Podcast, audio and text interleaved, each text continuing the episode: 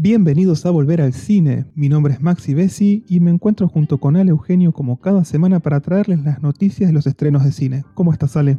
Hola Max, ¿cómo andan todos? Hoy les traemos los estrenos de la semana del 25 de marzo, así que si nos estás escuchando el jueves 25, te vas a enterar de lo que se estrena hoy y si no, bueno, vas a estar atento a, a lo que se estrenó en estos días que lo estés escuchando.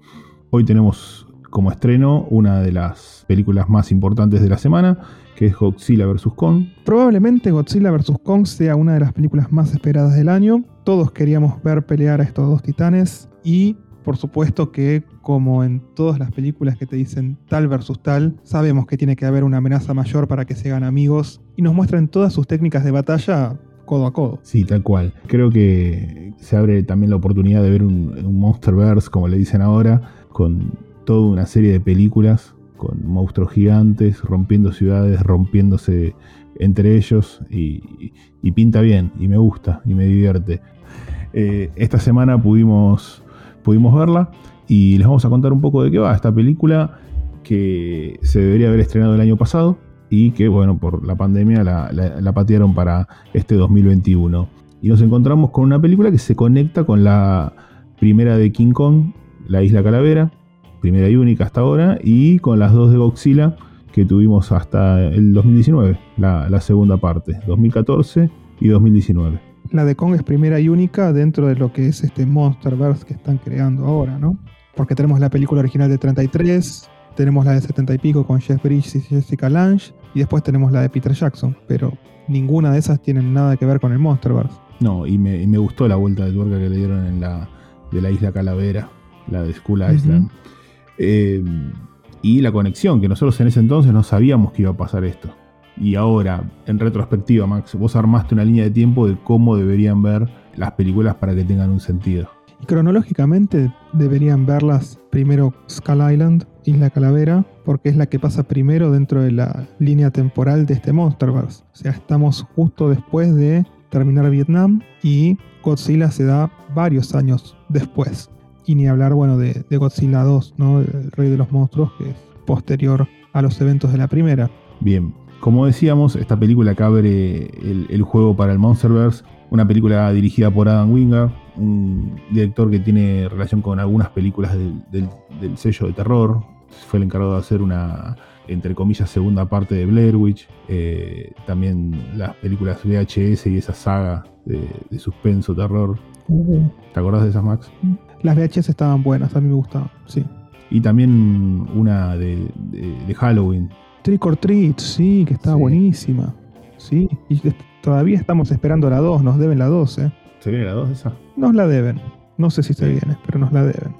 En definitiva, yo te tiré lo que pensaba, pero ¿de qué trata Godzilla vs. Kong? Bien, básicamente esta historia eh, muestra un poco la, la, lucha de egos de dos machos alfa, ¿no? Son los dos últimos monstruos de la Tierra y Godzilla viene con el pecho inflado de ser el defensor del planeta y King Kong está atrapado en una especie de domo, como una especie de Truman Show lo tienen, donde está encerrado en un enorme estadio que le simula el ambiente de la isla Calavera. Mira. Sí, en algún momento se da cuenta porque hace como una especie de lanza con, con un árbol y la tira contra el techo, el techo se rompe y ahí el, gorila gigante se empieza a dar cuenta de que algo está pasando y que está encerrado en un lugar que no es su verdadero hogar. Los científicos que lo van controlando a Kong dicen que lo más peligroso que le puede pasar a Kong es que lo liberen porque Godzilla lo va a ir a buscar. Está la teoría de que los dos machos alfas no pueden convivir en la Tierra y que van a querer mostrar el poder. ¿Qué es lo que pasa? Los sacan a Kong de su, de su cautiverio y lo llevan en un barco y quien aparece en el medio del mar, Godzilla. Y ahí se empieza a pudrir todo. Y hay una parte que es genial porque uno de los científicos dice que, que Godzilla había ganado el primer round. Y es así, te muestran toda la película como si fuera el primer round, segundo round, tercer round. Y, va pasando la historia. Y en paralelo aparece Millie Bobby Brown en, el papel de la hija de, del tipo este que trabajaba para Apex. Y, bueno, están tratando de, de, descifrar algunas teorías conspirativas que hay acerca del el centro de la Tierra y demás. Se vuelve en, en, un momento una parte muy loca de la película que, que, hace que vayan a donde surgen estos monstruos. Que también es la piedra fundacional para que pasen otras cosas en otras películas. dentro de lo que es este, lo visual debe ser espectacular. Ahora, lo que tiene que ver con eh, la parte de la historia de, de los humanos, ¿es atrapante o medio una excusa como para dejar que se peguen los monstruos. Los humanos se ven atrapados en una especie de road movie porque van persiguiendo a, estos dos monstruos mientras se van dando piñas y repartiendo por todos lados y van destruyendo edificios. Entonces son como los acompañantes. Ayudan a destrabar la historia, pero ellos acompañan a, a estos dos monstruos mientras se van matando a palos, básicamente. Creo que uno de los puntos más altos de la película es el ritmo, es muy bueno. Y vos querés ver piñas entre dos monstruos, las vas a ver y, se dan contra edificios y rompen todo y te sentís que estás en esas películas japonesas de los años 70, 60 y e, es así, eh, está muy bien creado ese ambiente. Las peleas se trasladan a Hong Kong, así que imagínate más todavía. Un contexto asiático y, y, Godzilla caminando entre carteles luminosos, garpa. Y la verdad que está muy bueno eso. Y debo admitir, Max, que antes de, que, de, ver la película, yo era del Team Godzilla y, y Kong me compró me compró absolutamente. No quiero adelantar mucho por el carisma, por, todo lo que hace y, la verdad que Godzilla en ese sentido pierde, pierde protagonismo. ¿La recomendás? La recomiendo 100% y sobre todo recomiendo que vayan a ver al IMAX, que ahí se, va a lucir mucho, pero muchísimo. Traten de verla en el cine. Max, por otro lado, ¿qué otros estrenos tenemos esta semana? Bien, esta semana tenemos más estrenos el 25 de marzo nos llega Los Intrusos, que es una película dirigida por Julius Berg y es una historia completamente creíble. Es algo que tranquilamente puede pasar de verdad y eso es lo que más nervioso te pone cuando lo estás viendo en el cine. Los intrusos tratan cerca de cuatro personas que terminan adentro de una casa en la que van a robar y terminan esperando a los dueños para sacarles la combinación de una caja fuerte que no pueden abrir. El tema es que los dueños no son exactamente los viejitos indefensos que parecen y la torta se le va a dar vuelta a los ladrones. Cuando vos arrancás la película, tenés 20 minutos introductorios que son para establecer las relaciones entre los personajes que entran a robar y la película va medio lenta.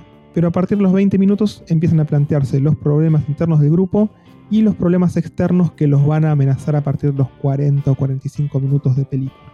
En definitiva, tarda en arrancar, pero una vez que arrancó es una montañita rusa de emociones. Lo mejor para destacar son las actuaciones de Macy Williams, que la conocemos por el personaje de Arya en Game of Thrones, las actuaciones de Sylvester McCoy, que los fans de Doctor Who lo conocemos como el séptimo doctor, y la actuación de Rita Tushingham, que hace de una viejita que a veces parece indefensa y por otras sentís que se los va a comer a todos, es una genia. Me gustó muchísimo algo en particular, que es que durante un momento en que todo se pone como muy claustrofóbico, el director jugó con el aspect ratio de la pantalla y te achica el espacio que usa para contarte la historia. Entonces te hace sentir como encerrado, eh, tenso, como los personajes en la pantalla. Eso suena más. Así que la verdad, sí, para mí es un recurso súper inteligente y efectivo, porque conmigo funcionó. Así que... La recomendamos. En resumen, sí, es una película que a mí me resultó que es muy bien contada, con actuaciones y situaciones que te tienen al borde de la butaca durante un poco más de media película. Y como siempre digo, mírala y saca tus propias conclusiones. A mí me gustaría que después de verla nos cuenten si están de acuerdo con, las impresiones que nosotros tenemos. Y eso pueden hacerlo en la cuenta tanto de Twitter como de Instagram que tiene Volver al Cine. Nos encuentran como arroba Volver al Cine. No se olviden de eso. Y les repito, traten de contarnos qué les parecen a ustedes las películas para ver si nosotros estamos en sintonía con ustedes o no. Tal cual. Y otra que se viene, Max, es La Fábrica de Sueños. ¿Qué tenés para contarnos de esta película alemana? Es una película hermosa dirigida por Martin Schreier en la que conocemos a Emil, un pibe que empieza a trabajar como extra en un estudio de Berlín y conoce a Milou, una doble de baile francesa que hace las escenas de danza de una conocida actriz también francesa. La cosa es que después de algunos enredos y coqueteos se enamoran y quedan para verse y concretar en el estudio un día en particular.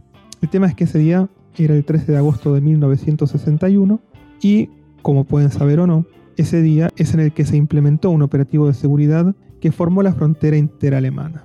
Es decir, fue el comienzo del famoso muro de Berlín que dividió a la ciudad en Berlín del Este y Berlín del Oeste.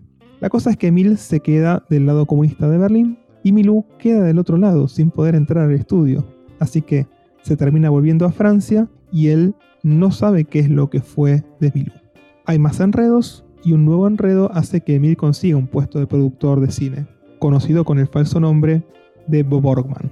Y lo que hace es armar una película chiquita para que vuelva Milú con la actriz a la que le presta el cuerpo para las escenas de baile y tratar de reencontrarse. A partir de ahí, se le va la producción de las manos, se entera de que Milú está de novia con otro tipo cuando ella llega, y aparte el Partido Comunista mete presión para que la película salga bien, porque podría ser la película que muestre un proyecto de excelencia nacido en la Alemania Oriental, mostrándole al mundo su grandeza. Emil con el corazón partido ya no quería hacer más nada, me parece. Y él le pone garra, ¿viste? Lo que pasa es que llega un momento en que se le va de las manos, literalmente se le va de las manos. Eh, y, y bueno, hay que ver cómo lo arregla, ¿no? En definitiva, es una película que usa una historia romántica entre un chico y una chica para profesar el amor por el cine, porque las escenas del estudio son mágicas. Vemos la magia del cine en acción, mientras la magia del romance entre los protagonistas también nos llega al alma con diálogos inteligentes, muy buenos gags y miradas profundas. La vi dos veces y la volvería a ver varias veces más. La verdad que a mí me gustó mucho, yo amé esta película y creo que cualquier persona que ame el cine, esta historia de amor dedicada a la magia del séptimo arte le va a llegar al alma con la excusa de una historia romántica de esas que te hacen salir del cine con una sonrisa. Obvio, Max, un romántico del cine. Sí, me gusta, che. Yo personalmente la recomiendo, la recomiendo un montón, pero como siempre, mírenla ustedes, saquen sus propias conclusiones, después nos cuentan. Perfecto, la voy a ver, Max. Me, me convenciste. Sí, sí, sí, sí. Absolutamente. Y después de la farga de sueño nos vamos a otro lado. Eh, volvemos a un, a un viejo héroe de acción. Este 25 de marzo también se lanza Calles en Guerra, una película de Van Damme. ¿Y cómo lo tenemos a Van Damme acá? Viejo, grande. Lo tenemos como, como un soldado retirado, que llega a un barrio empobrecido de, de Washington, D.C. y que a partir de su llegada puede cambiar la vida de dos hermanos cuyas vidas pueden llegar a estar atadas a las pandillas. Bien, hay una historia de, de superación de la mano de Van Damme. Y sí. Yo siempre recomiendo todo lo que tenga Van Damme, ¿viste? A mí Van Damme me cae muy bien. eh, incluso lo banco pobre en Street Fighter, que fue una porquería.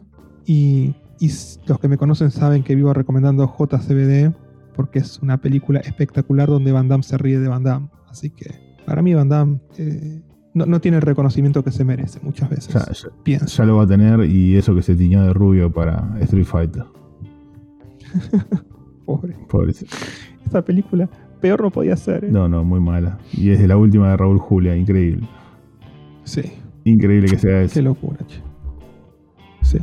Bueno, Max, y por otro lado, ¿qué tenemos para ver desde el cine en casa? Bueno, pasando a, a Cining, el cine online de Cinemark y Hoyts, se estrena una película dramática con Liam Neeson.